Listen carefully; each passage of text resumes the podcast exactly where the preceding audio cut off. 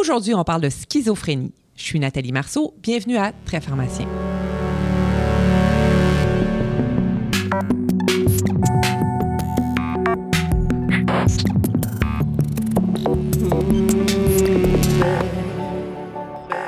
Bonjour à vous, chers auditeurs. Saviez-vous que près de 1% de la population du Québec est atteinte de schizophrénie? D'ailleurs, nos patients schizophrènes sont plus à risque de mourir par suicide, traumatisme, maladie cardiovasculaire ou encore de maladies infectieuses par rapport à la population générale. Ainsi, ils vont présenter une mortalité prématurée de toutes les causes de décès, ce qui n'est pas banal, hein? Aujourd'hui, on va tenter de démystifier la schizophrénie et de comprendre comment effectuer une meilleure surveillance de la pharmacothérapie de nos patients. Pour nous aider, je reçois Vincent Dagenet-Beaulé, qui est pharmacien et coordonnateur à l'enseignement à l'Hôpital général juif de Montréal, professeur invité à la Faculté de pharmacie de l'Université de Montréal et chercheur à l'Institut Lady Davis, rattaché à son hôpital et à l'Université McGill. Il est également le président du RPE de psychiatrie de la PES. Bonjour Vincent. Bonjour Nathalie. Je te remercie d'avoir accepté notre invitation à parler du traitement de la schizophrénie aujourd'hui. Ça fait plaisir. Pour commencer, Vincent, peux-tu nous rappeler qu'est-ce qui caractérise la schizophrénie? Comment est-ce qu'on devrait la définir? Oui, donc il y a plusieurs façons de définir la schizophrénie. La façon la plus euh, fréquente, ce qu'on fait en clinique, c'est vraiment d'avoir un diagnostic de psychiatre fait par le DSM-5. Donc on parle d'idées délirantes, d'hallucinations, de langage désorganisé ou incohérent. Donc, il faut avoir au moins un de ces trois critères-là. Puis après ça, on peut avoir d'autres comportements supplémentaires, comme un comportement désorganisé ou catatonique. Et on parle aussi après ça de symptômes négatifs toujours un peu mêlé dans les symptômes positifs, dans les symptômes négatifs chez les patients atteints de schizophrénie. Peux-tu me démêler un petit peu? Ben oui, en fait, il y a plusieurs types de symptômes en schizophrénie. Donc, ce qui est classique, là, on pense à un schizo, des fois on, parle, on pense en fait des symptômes positifs, donc les hallucinations, les idées délirantes, la catatonie. Les symptômes positifs sont quand même bien euh, traités avec les antipsychotiques, les, les antagonistes dopaminergiques qu'on a. Mais les problèmes aussi qu'on voit, c'est avec les symptômes négatifs, donc l'affect plat, avoir de la difficulté à avoir ces, ces contacts-là avec les personnes, d'avoir de la difficulté avec le mot, le choix du mot, l'anédonie ou la perte de, de plaisir, le retrait social ça, c'est des symptômes négatifs. Mais on a aussi des symptômes cognitifs. Il ne faut pas oublier ça aussi. Là. Donc, au niveau de l'attention, de la mémoire, de la fonction exécutive. Donc, ça a l'air facile de se lever puis d'aller euh, au travail. Là. Mais il y a plein d'étapes. Il faut d'abord se lever. Donc, il faut avoir pensé à, faire, à mettre son cadran. Ensuite, il faut se lever. Il faut avoir assez de nourriture le matin. Il faut avoir euh, son café si on en a besoin. Il faut, avoir, euh, il faut être capable de dire que j'ai assez d'argent dans mon portefeuille pour aller prendre l'autobus, pour aller travailler. Donc, ça, c'est aussi toute la partie cognitive au niveau de la fonction exécutive, qui c'est un problème vraiment présent aussi avec, euh, la, avec la schizophrénie. Puis ça, nos traitements, malheureusement, ils ne fonctionnent pas très bien. On a certaines mesures non pharmacologiques qui sont faites par d'autres professionnels comme des travailleurs sociaux, des ergothérapeutes, qui peuvent aider pour le patient, mais c'est pas la pharmacothérapie, ça aide pas non plus.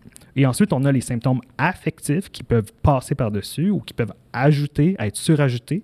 Donc, la dépression, euh, le désespoir, les idées suicidaires, l'anxiété, l'agitation et l'hostilité. Donc, ça, ça fait quatre types de symptômes qui sont là vraiment qui font la problématique ou la sévérité des symptômes de schizophrénie. Donc les symptômes positifs, les symptômes négatifs, les symptômes cognitifs et les symptômes affectifs. Hmm. Donc, positif, c'est là pour lesquels nos médicaments marchent bien. Hallucination, délire, catatonie.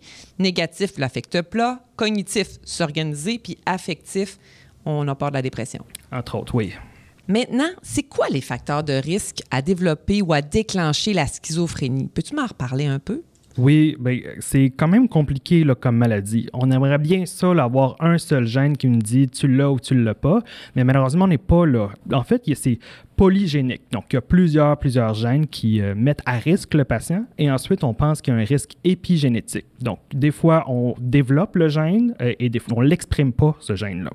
Donc, il y a des facteurs environnementaux. Donc, on parle de l'exposition prénatale à un virus, à des polluants, euh, ou, euh, ou, même avec des parents qui sont en phase aiguë de schizo. Peut-être que ça pourrait empirer la situation ou empirer le risque. Pendant l'accouchement, s'il y a de l'hypoxie, ça peut empirer aussi, euh, ou ça peut augmenter le risque d'avoir la schizo.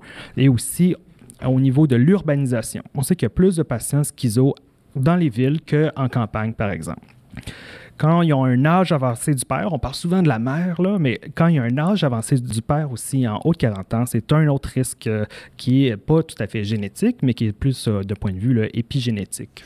C'est sûr que je veux que tu me parles de la prise du cannabis et des autres drogues dans le déclenchement de la schizophrénie. En fait, c'est-tu la prise de drogue qui va amener la schizophrénie ou la schizophrénie qui va amener la prise de drogue? Mais en fait, euh, comme tu l'as nommé, c'est assez compliqué là, et c'est pas mal bidirectionnel, cette histoire-là.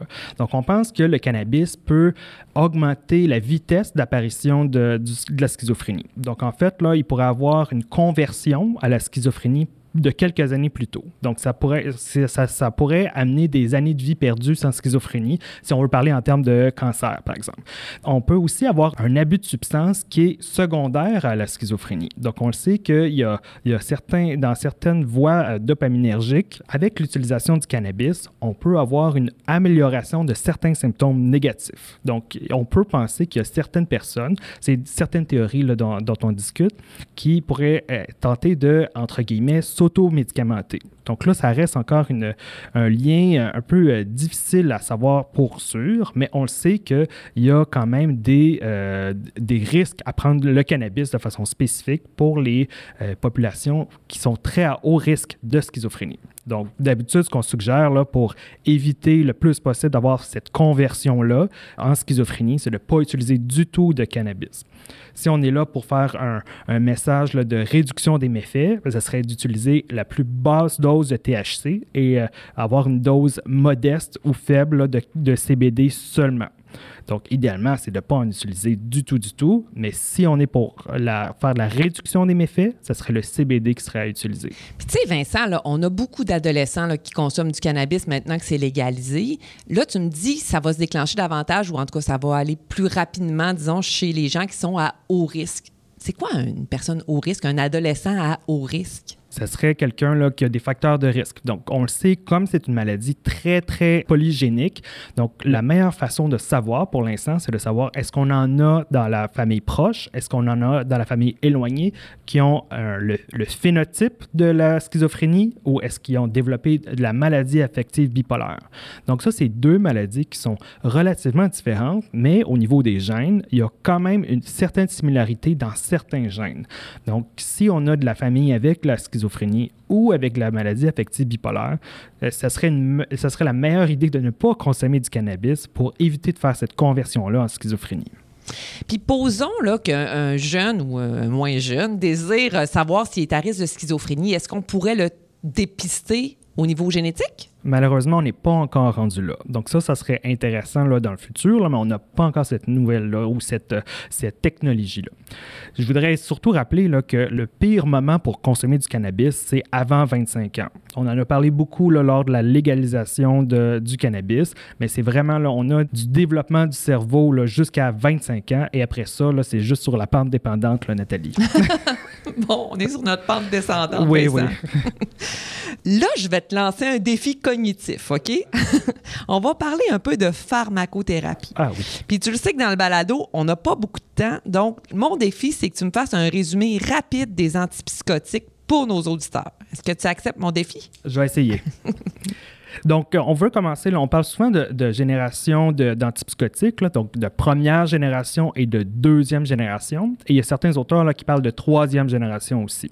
Donc, on parle aussi de façon typique, parce que typiquement, là, quand on donnait des antipsychotiques, on avait des effets extrapyramidaux comme des dystonies. Donc, moi, je les classe de deux façons, euh, les premières générations. Donc, les incisifs ou ceux avec les hauts blocages dopaminergiques, donc avec le halopéridol, avec la loxapine, le flupantixol, le zuclopantixol, et les non incisifs. Donc, ceux qui ont du blocage dopaminergique, mais aussi des blocages alpha, muscariniques, antihistaminiques. Et ça, c'est des molécules qu'on n'utilise plus beaucoup en schizophrénie, mais on peut utiliser en oncologie, par exemple ou en nausée et vomissement. Chlorpromazine, prochlorpérazine, méthopriméprazine ou euh, le nosinant. Donc ça, c'est des molécules qui ont des blocages non spécifiques et ont malheureusement beaucoup trop d'effets secondaires pour les patients en schizophrénie. Ensuite, en deuxième génération, ou les atypiques, parce que même s'ils ont une activité au niveau antipsychotique, ils n'ont pas de façon typique les effets extrapyramidaux. Donc, on a les ce que j'appelle les PIN, comme olanzapine, quetiapine, clozapine. Donc, eux, c'est plus des molécules qui ont de la sédation, du gain de poids, euh, du risque augmenté euh, de cholestérol, du risque augmenté de diabète. Et ça, on a, mais on a vraiment moins d'effets extrapyramidaux avec ces PIN-là. Ensuite, on a les DON, comme la palipéridone, la risperidone, qui, eux, ont un peu plus d'effets secondaires extrapyramidaux que les PIN mais qui ont aussi un risque euh, un peu augmenté au niveau du cholestérol, diabète, versus les premières générations. Et ensuite, on a la troisième génération, là, aripiprazole, brexpiprazole, cariprazine. Donc, qui sont des molécules qui ont un peu d'effets extrapyramidaux, mais que malheureusement, ils ont quand même peut-être une taille d'effet, euh, selon certaines méta-analyses, qui sont un peu moins efficaces de façon générale en fonction du SMD ou du CoNSD. Mais il faut rappeler là, que si un patient répond à, une molécule, ben, c'est tant mieux pour lui. C'est plus de dire comme chaque patient peut répondre à une molécule différente, mais c'est plus que dire que de façon générale, on le sait que la clozapine va être la meilleure molécule et possiblement qu'il y a certains types de molécules qui sont moins efficaces. Fait que je comprends, dans le fond, ma clozapine, ça serait mon premier choix? Ça serait le premier choix pour la schizophrénie résistante au traitement. Donc, si on donne la clozapine à tout le monde, il n'y aura pas plus d'efficacité de façon générale. Il y, a des, euh, il y a des études en Chine qui ont utilisé ça euh, pour les patients, même en, premier épisode psychotique. Il n'y avait pas vraiment une, amélioration là, de, de, la réponse au traitement. Donc, c'est pas, c'est important d'utiliser la clozapine au bon moment. Donc, c'est la meilleure molécule pour la schizophrénie résistante, mais ce n'est pas la meilleure molécule pour tout le monde. C'est quoi la première ligne de traitement alors? C'est une très bonne question et on n'a pas encore tout à fait cette réponse-là. Donc, on peut avoir surtout une molécule que le patient va prendre. Ça, c'est, la première, première euh, bonne réponse. C'est d'avoir une molécule que le patient va prendre. On peut y aller avec ce type d'effet indésirable-là ou de poser la question à notre patient quel effet indésirable est intolérable pour toi ou quel effet indésirable est tolérable pour toi? J'aimerais juste rappeler aussi qu'avec chaque fois qu'on a des, ou presque chaque fois qu'on a des effets extra-pyramidaux au niveau des dystonies, ça, ça veut dire qu'on a un haut risque au niveau euh, dopaminergique. C'est un bloqueur incisif ou un haut bloqueur dopaminergique. Donc ça, c'est au niveau de la voie nigrostriée qu'on a ce blocage-là. Malheureusement, on a aussi la voie au niveau euh, tubéro-infidibulaire ou la voie de la prolactine. Donc, quand on a une augmentation de la prolactine, comme avec la risperidone, la palipéridone, la lopéridol, ben à ce moment-là, on a un risque augmenté de dysfonction sexuelle. Donc, il ne faut pas oublier ça aussi. J'en ai plusieurs des patients, euh, des, jeunes patients de, 20 ans, 30 ans, qui ont décidé euh, d'arrêter leur risperidone, même si elle était efficace, parce qu'ils n'étaient pas capables d'avoir des érections et qui n'étaient pas capables d'avoir de vie sexuelle satisfaisante. Donc ça, c'est important aussi parce que ça peut diminuer l'adhésion au traitement, que ce soit et pour notre population schizo, mais aussi pour les populations dans lesquelles on utilise la risperidone dans les autres types de populations, comme en maladie affective bipolaire. On sait que ça fonctionne, la risperidone et le lanzapine, par exemple, pour, pour les phases en manie.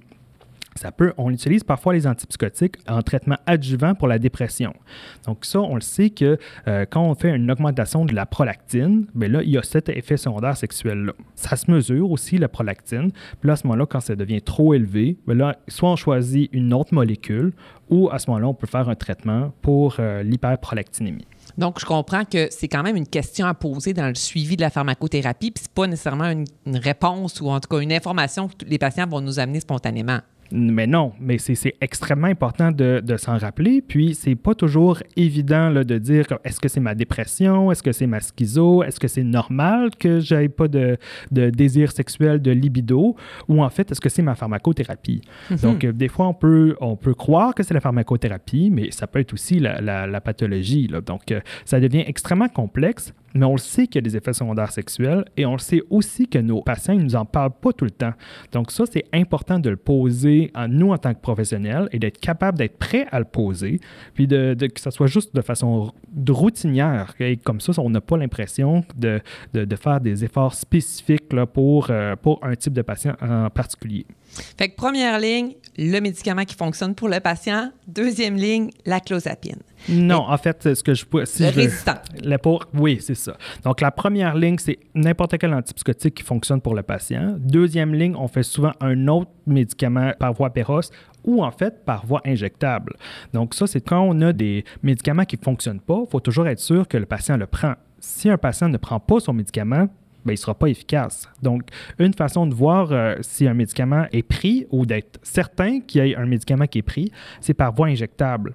Ce qu'on voit, c'est que de façon générale, quand on, a des médicaments qui sont donnés par voie injectable, on voit une efficacité qui est augmentée versus la voie pérosse. Ça, c'est relativement bien connu dans les méta-analyses euh, ou avec les données de terrain ou les études de cohorte, par exemple, suédoises ou euh, danoises ou finlandaises. C'est ce qu'on voit il y a moins de réhospitalisation avec les médicaments euh, à longue action intramusculaire qu'avec la voie pérosse.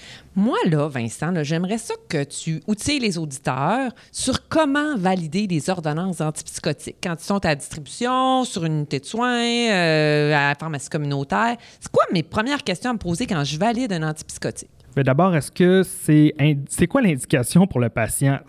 On dit antipsychotique, mais ça dépend. Ça c'est une des façons de les euh, classifier. On peut les appeler les antidopaminergiques aussi. Donc pas seulement les antipsychotiques. Donc ça, quand on a des antidopaminergiques, on peut se poser la question pourquoi je le donne? Donc est-ce que je le donne pour une schizophrénie? Est-ce que je le donne pour une maladie affective bipolaire? Est-ce que je le donne pour agent d'ajout au traitement pour une maladie dépressive, un épisode dépressif aigu? Est-ce que je parle d'une maladie dépressive aiguë ou euh, chronique? Est-ce que je parle d'une dysthymie? Est-ce que c'est euh, un, patient qui est résistant au traitement? Est-ce que c'est sa première, son premier épisode? Et finalement, euh, est-ce que c'est un, un, symptôme neuropsychiatrique d'un trouble neurocognitif? OK, mais là, Vincent, je suis en distribution. Je n'ai pas toute cette information-là. Je fais quoi? Bien, on peut voir, des fois, avec les profils pharmacologiques, ça peut nous aider. Donc, si on a un seul antipsychotique dans un profil, bien là, on peut peut-être se douter que c'est euh, plus une schizophrénie. Donc là, à ce moment-là, on peut essayer de voir si on a un seul antipsychotique quand on a deux antipsychotiques, ça devrait être fait, là, ça c'est des avis d'experts, euh, si on peut me traiter comme un expert, ça serait de dire qu'avec deux, ça devrait être fait par un psychiatre ou quelqu'un qui a une grande expérience clinique avec les antipsychotiques. Et idéalement, ça devrait être aussi fait après avoir essayé la clozapine. Donc, si on n'a pas fait la clozapine, ça ne serait pas une bonne idée d'avoir une euh, polypharmacie. Euh, on le sait que la clozapine, de point de vue séquentiel, on sait de avec des données d'évidence de niveau 1 que c'est la chose à faire. Donc, quand il y a une monothérapie ne fonctionne pas, on essaye la clozapine. Malheureusement, des fois, ça ne fonctionne pas la clozapine ou la clozapine est contre-indiquée. Donc, ça, c'est à ce moment-là, ça peut être raisonnable de considérer deux antipsychotiques. Et là, quand on a trois antipsychotiques de façon régulière, là, ça devrait être vraiment, vraiment exceptionnel. Donc, ça devrait être très rare qu'on utilise trois antipsychotiques régulièrement en même temps. Et ça devient de plus en plus euh, important de faire une intervention auprès du prescripteur parce que là, ça commence à devenir très risqué au niveau cardiovasculaire, au niveau de la mort subite, au niveau des allongements du QT et tout ça. Quatre antipsychotiques, ça devrait jamais être fait. Donc ça, on peut être assez ferme dans le fait que quand on a quatre antipsychotiques, qu'on soit partout, euh, qu'on soit à la distribution communautaire ou sur l'étage, qu'il faut faire quelque chose parce qu'il y a un risque trop élevé par rapport aux bénéfices. Et il n'y a pas de données. Donc, quand on parle de polypharmacie antipsychotique, donc les données qu'on a dans la littérature, c'est deux. C'est pas plus que deux. Donc, quand on fait euh, à trois, il faudrait plus se poser la question et même demander au prescripteur Ah, comme c'est vraiment rare, on devrait faire un case report là-dessus. Si je résume, là, je suis en distribution, je fais mon analyse de dossier, j'essaie d'identifier l'indication si j'ai pas l'information à partir des autres médicaments du dossier. Deux antipsychotiques, je laisse passer. Trois antipsychotiques, euh, j'appelle mon pharmacien en psychiatrie si je suis, dans un établissement de santé parce qu'il faut faire une intervention auprès du prescripteur. Puis quatre, j'appelle le prescripteur. Oui, exact. Moi, je, je, suis assez d'accord avec ça. Puis je pense que c'est quand même acceptable. On a le droit de. C'est pas parce qu'un médecin est spécialisé dans quelque chose qu'il sait tout ce qu'il fait. Des fois, il fait ce qu'il sait. D'ailleurs, j'aimerais faire un petit aparté pour nos auditeurs. Je vous rappelle qu'on a fait un balado, euh, c'est le balado numéro 11 avec Marie Auclair qui parlait des effets secondaires et des interactions de la clozapine. Donc, si vous voulez en savoir davantage, je vous invite à le réécouter.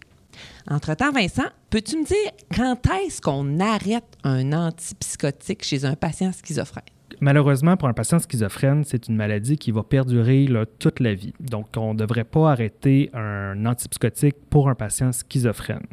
Par contre, pour les autres raisons des antipsychotiques, comme une maladie affective bipolaire, ça, ça pourrait être raisonnable de changer d'un kétiapine, par exemple, pour un lithium. Euh, ou pour un patient qui est en dépression euh, majeure, d'enlever l'aripiprazole, ça peut être raisonnable. En fait, ça devrait être fait si ce n'est pas efficace, par exemple mais aussi pour les SCPD, donc les syndromes comportementaux et psychologiques liés à la démence, ou maintenant on devrait les appeler les syndromes neuropsychiatriques d'un trouble neurocognitif. Donc ça fait beaucoup de lettres, mais ça, si un médicament ne fonctionne pas, si un antipsychotique ne fonctionne pas pour, euh, euh, pour ces troubles-là, euh, pour les SCPD, c'est notre devoir d'arrêter cette, euh, cette molécule-là. C'est une molécule qui a une taille d'effet faible, donc euh, environ 0.3 euh, pour ceux qui aiment les CoNSD, ou les tailles d'effet. Donc ça, c'est faible.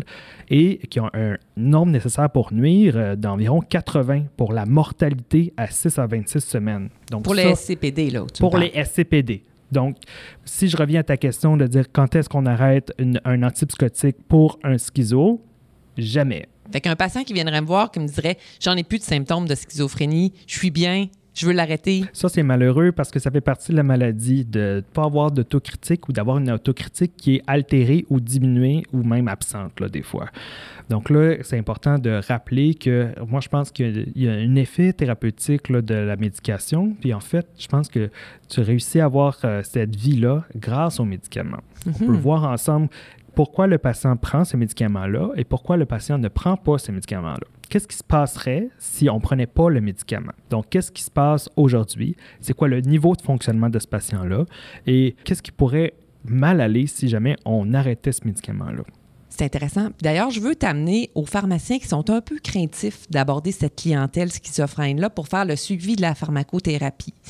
C'est quoi tes trucs ou tes conseils pour discuter avec les patients schizophrènes? Bien, d'abord, c'est de dire que ce sont des patients. C'est une de leurs maladies parmi d'autres. Donc, les patients vivant avec la schizophrénie, ils vivent aussi avec euh, des infarctus, ils vivent aussi avec l'insuffisance cardiaque, ils vivent aussi avec du tabagisme, ils vivent aussi avec euh, une dépression, mais ils vivent aussi avec une insuffisance rénale chronique.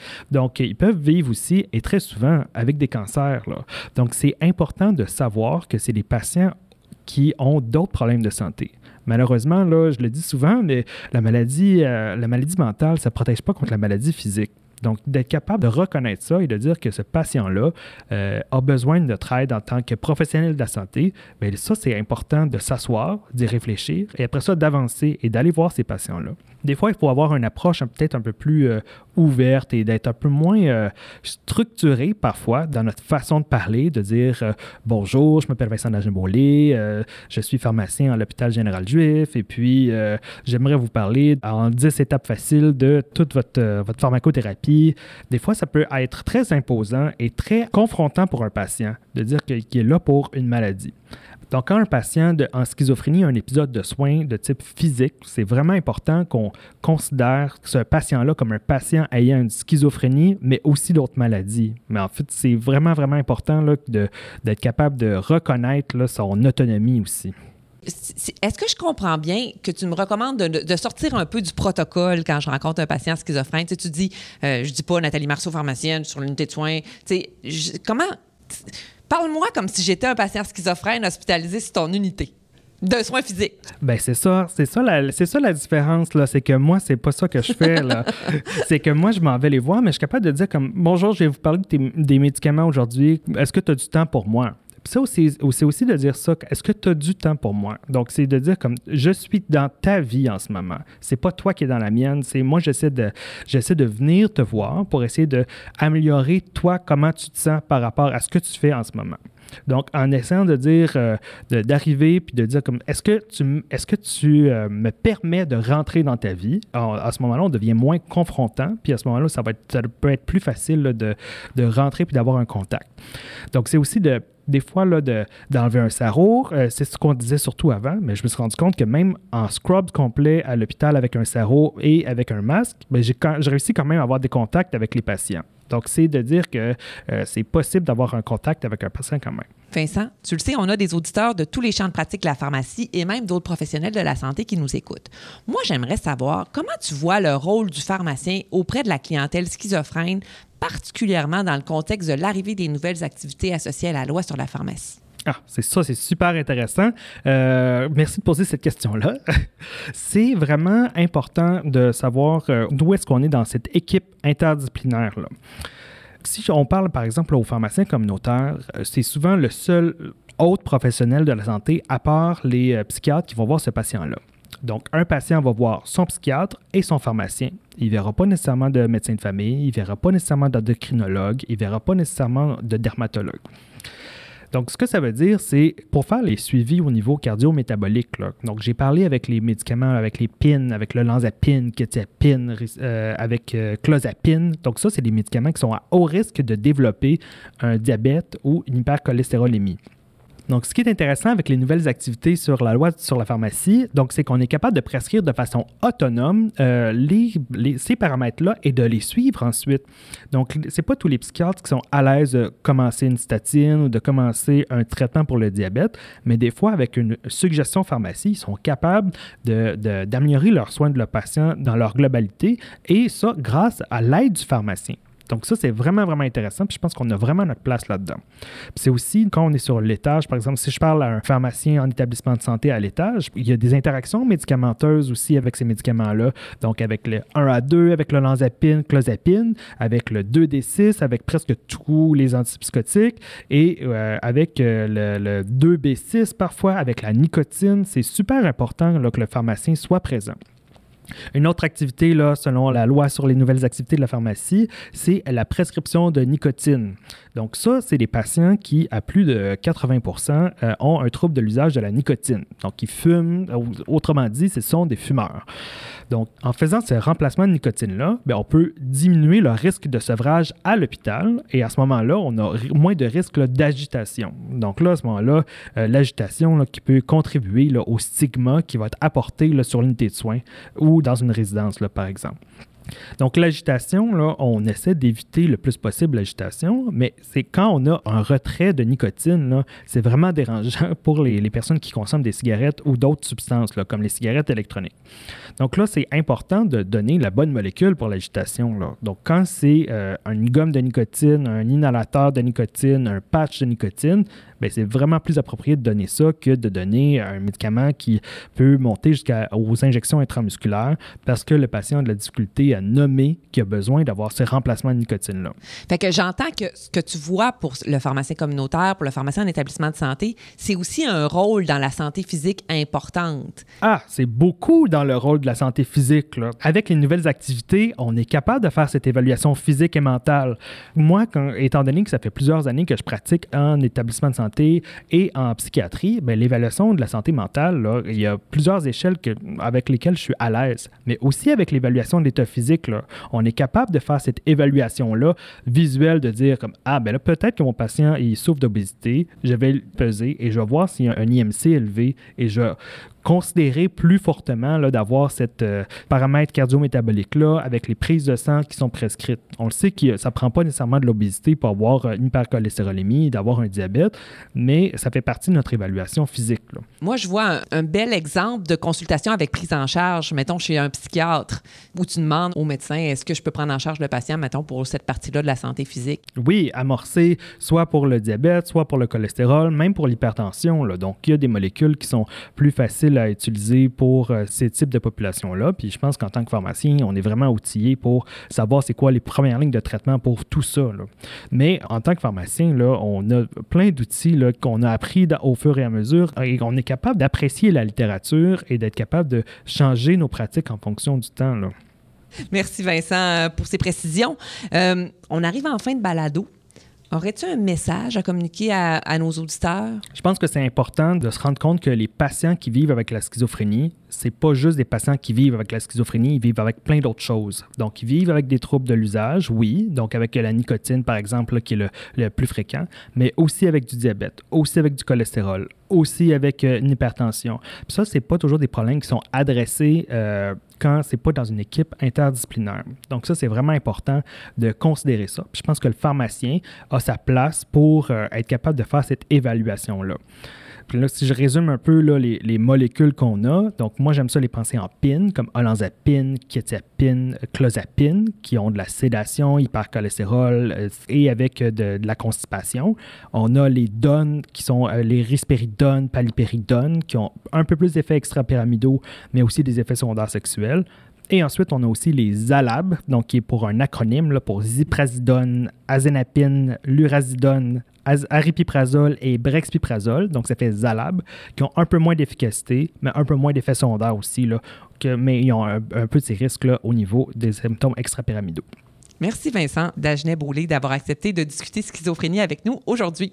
Ça me fait plaisir. Voici ce qui termine cet épisode de Très pharmacien.